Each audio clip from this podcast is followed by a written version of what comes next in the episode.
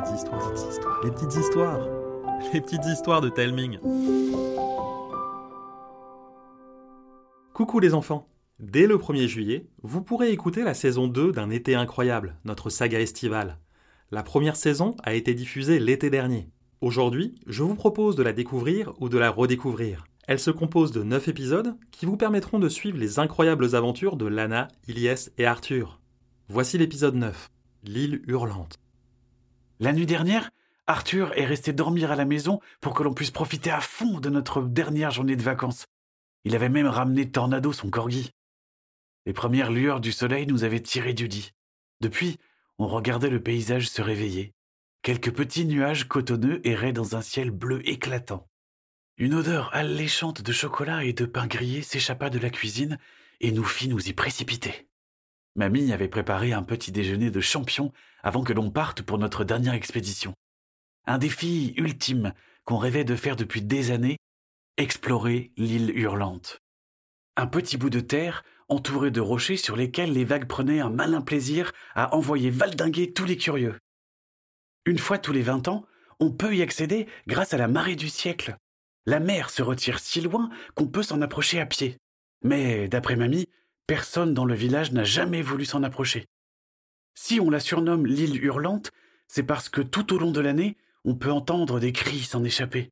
Il paraît que ce sont les âmes de ceux que la mer a emportés. Si la plupart du temps ce n'est qu'un chant glaçant, dès qu'il y a un peu trop de vent, il se transforme en concert de hurlements qui portent jusque sur la plage. D'après tous les villageois, c'est une bénédiction, car par le passé, quand un danger s'approchait de la mer, l'île criait plus fort que le tonnerre, décourageant les pirates les plus impitoyables et les conquérants les plus audacieux. Alors que j'engloutissais une tartine beurre confiture de fraises et qu'Arthur terminait son troisième verre de jus de raisin, Lana s'étira, regarda la grosse horloge de la cuisine et prit un air sérieux. La basse mer débute à 10h09, il est 8h12. Ça nous laisse le temps de tout préparer. Qu'est-ce qu'il nous faudrait? De l'eau Et pas juste une petite gourde il va faire super chaud et ne pense pas qu'on trouve un robinet sur l'île. Euh, des sandwichs, euh, des gâteaux, et aussi le nécessaire de l'aventurier. Un couteau suisse, une lampe torse, une pelle. T'es sûr qu'on va avoir besoin de ça? Et si on découvre une grotte ou un trésor? Ce sera utile. Il y a un trésor sur l'île J'en sais rien, mais on n'est pas à l'abri de faire une découverte. Bon, je vais programmer ma montre avec une alarme. On pourra quitter l'île sans avoir à se soucier de la marée montante. La liste finie, on fonce à préparer nos sacs sous les jappements joyeux de Tornado. Une fois prêt, on vissa nos casquettes, on embrassa mamie et les parents avant d'enfourcher nos vélos, direction la plage. Même s'il était tôt, il faisait déjà chaud et pas un brin d'air à l'horizon. J'espérais qu'on aurait assez d'eau pour le trajet. Je n'avais pas vraiment envie de finir comme une saucisse desséchée. La mer s'était déjà bien retirée. Le sable humide s'étendait sur des centaines de mètres. Quelques personnes se promenaient, sans doute pour pêcher des coquillages. Au loin, encore entouré d'un peu d'eau, l'île hurlante se dressait comme un château inaccessible, protégé par un rempart de rochers acérés. Arthur nous avait prévenu que c'était une très mauvaise idée de marcher dans du sable mouillé avec des chaussures. On les rangea soigneusement dans nos sacs, puis on entama les quarante-cinq minutes de marche qui nous séparaient de notre lieu d'exploration. Marcher sur le sable humide me rassura. Il était si frais qu'on ne pourrait pas finir en saucisse sèche. Tornado était tout excité. Parfois, il piquait des sprints incroyables avant de revenir vers nous en bondissant fièrement. En bon chasseur, il découvrit un banc de crevettes coincé dans une mare d'eau, trouva des crabes qui manquèrent de lui pincer la truffe et déterra une pagaie couverte d'algues. Plus on s'approchait de l'île, plus elle ressemblait à une mini-montagne qu'on devrait escalader. Vous croyez qu'on pourra y grimper? Mais oui, il y a toujours un moyen. Et au pire, on aura essayé. Lorsqu'on arriva au pied de l'île, une très légère brise se leva. Le chant des fantômes nous accueillit. On frissonna avant de se détendre. Ce chant n'avait rien de lugubre, il était juste euh, triste et entêtant. Contrairement à ce que je pensais, l'île n'était pas entourée d'un mur infranchissable, mais plutôt d'une forêt de pics rocheux. Après quelques pas, le sol se transforma en matelas à eau géant. Arthur nous dit de faire attention, mais moi je trouvais ça rigolo. Plus je sautais dessus, plus le sol faisait des vagues. Arthur se retourna. Arrête ça tout de suite Trop tard. Avec un dernier saut, je m'enfonçais jusqu'aux genoux. Je rigolais plus du tout. Des sables mouvants Je peux plus bouger. Ne panique pas. Je sais comment te sortir de là. Prends appui sur une zambe et commence à faire des petits battements de pied. Puis, dès que tu le pourras, fais des petits cercles avec ta zambe. Après quelques mouvements circulaires, je sentis le sable redevenir mou. Ça y est, j'ai l'impression que je peux la bouger. Ok, sors ta zambe et pose ton genou sur le sol. Tu vas refaire les mêmes mouvements avec ton autre zambe. Je réussis à m'extraire et m'étalai dans le sable boueux. Arthur m'aida à me. Mais comment t'as su? Avec les parents, on adore se balader pendant les grandes marées. Forcément, euh, un jour, je me suis retrouvé coincé. Maman m'a montré comment m'en sortir. Et parfois, on fait même des compétitions pour savoir qui est le plus habile pour se sortir des sables mouvants. Vous avez de drôles de jeux. En tout cas, merci. T'as sauvé mon cousin. Derrière sa grande muraille, l'île ressemblait à une grosse colline. On grimpa au sommet sans difficulté. L'endroit était magnifique, entouré d'une petite plage de sable très fin, presque blanc. Le reste était couvert d'herbes hautes d'où s'échappaient par petites touches des ronces et des bouquets de fleurs jaunes, blanches et violettes. Quelques gros rochers étaient semés un peu partout. Mais c'est une pile de pierres carrées qui attira notre attention. On découvrit les restes d'un mur délabré, sur l'un des côtés d'une large surface recouverte d'imposantes dalles de pierre à moitié enfouies sous la terre. Dès qu'on posa un pied dessus, une bourrasque balaya l'île. Le chant mélodieux des fantômes se transforma l'espace d'une seconde en râle glaçant. Vous croyez que c'était quoi cet endroit? Je sais pas, mais les fantômes ont pas l'air contents. Tornado grogna. L'herbe remua, on était pétrifiés. Une grosse boule de poils blanches sortit des hautes herbes et traversa la cour de pierre, sans se presser, ni même faire attention à nous. Arthur se ressaisit.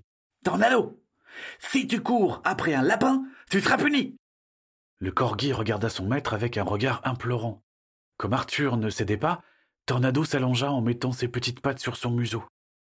Le lapin s'enfonça dans un trou près d'un buisson de ronces. Un autre en surgit. Il s'assit sur son derrière et nous regarda en faisant gigoter son petit museau. Un autre lapin ne tarda pas à le rejoindre. Ils se mirent à courir et à faire des cabrioles. C'était trop rigolo, mais pas au goût de Tornado, qui craqua. Le chien se précipita vers les lapins, qui restèrent figés un bref instant avant de détaler vers leur trou. Tornado gratta frénétiquement le trou et s'y engouffra en un éclair. On entendit des grattements furieux suivis d'un glapissement effrayé. Le silence se fit, Arthur se précipita vers le trou.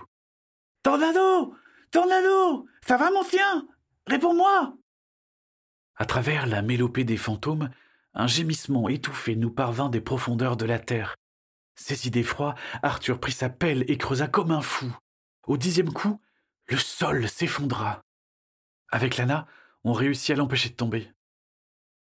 À nos pieds, il y avait un trou, comme un gigantesque puits. Je sortis ma lampe torche pour la braquer vers les profondeurs. Les yeux de Tornado brillèrent.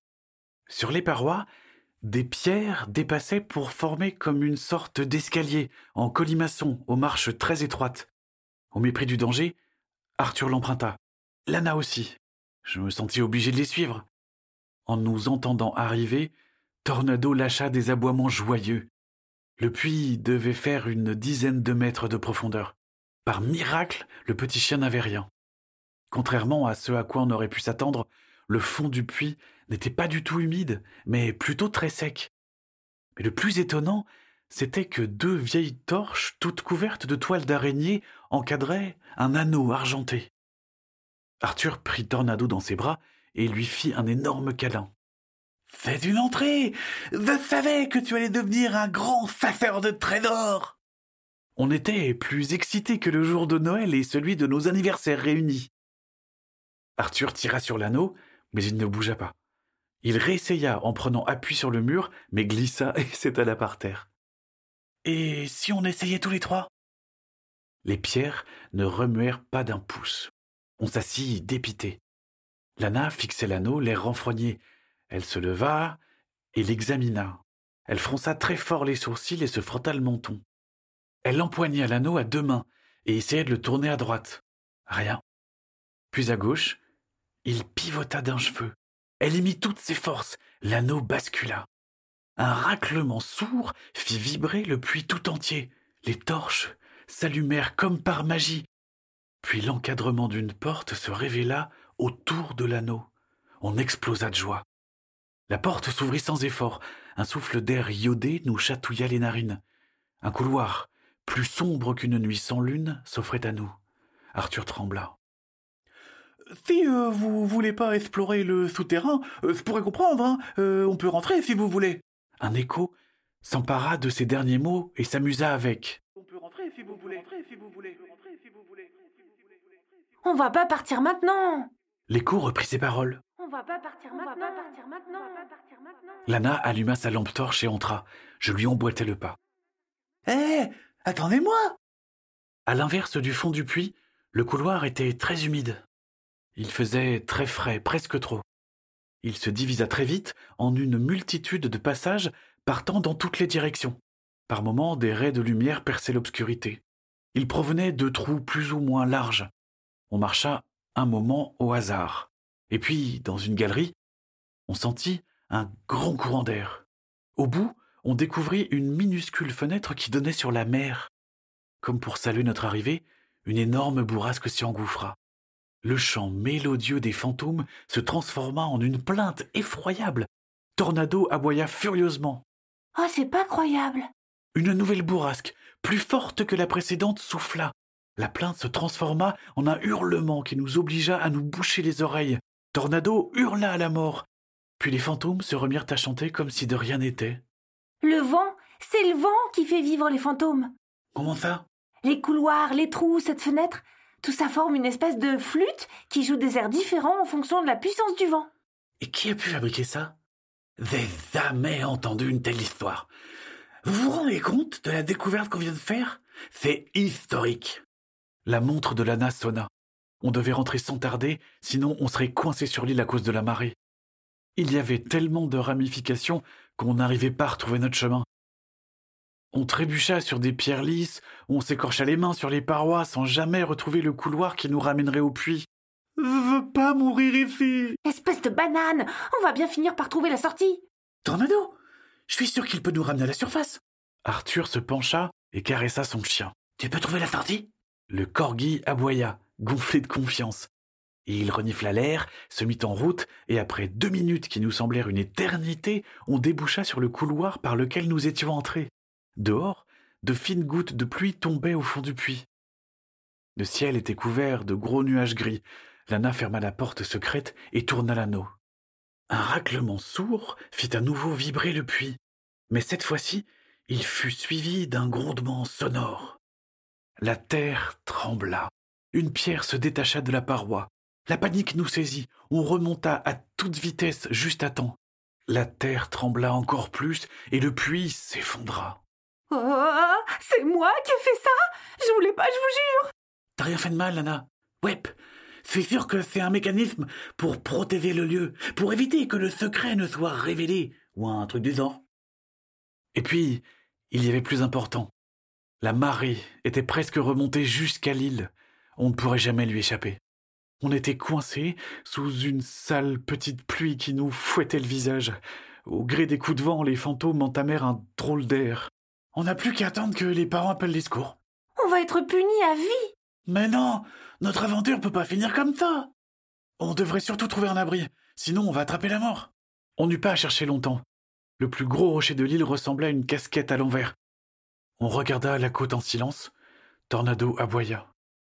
Écoutez à travers le champ capricieux de l'île, on perçut un petit bruit, comme si du bois se cognait contre les rochers. Lana se leva et disparut en contrebas. Elle réapparut rayonnante et nous fit signe de la rejoindre. On n'en crut pas nos yeux. Notre ticket de sortie se tenait juste devant nous. Coincé, dans une minuscule crique, un petit radeau était chahuté par le roulis des vaguelettes. En se serrant, on pouvait y tenir tous les quatre. Deux pagaies colonisées par la végétation était planté dans la terre.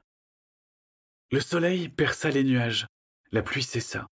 L'île fut à nouveau bercée par une douce mélodie.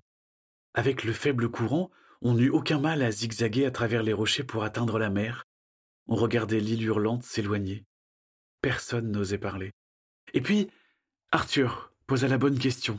On fait quoi à propos de l'île? Je pense qu'on doit rien dire. Oui, il faut garder le secret. Alors, on fait un pacte. Nous avons juré de ne rien révéler du secret de l'île hurlante. Croix de bois, croix de fer, si on mentait, on se changerait en pommes de terre. Voilà les enfants, j'espère que l'histoire vous a plu. N'oubliez pas de nous mettre plein d'étoiles sur votre application de podcast et de nous envoyer des messages sur les réseaux sociaux ou par mail. Ça nous donne plein de force pour la suite. N'hésitez pas non plus à parler des petites histoires à vos copines, à vos copains et pourquoi pas à votre maîtresse ou à votre maître pour occuper les temps calmes. Je vous embrasse et je vous dis à bientôt.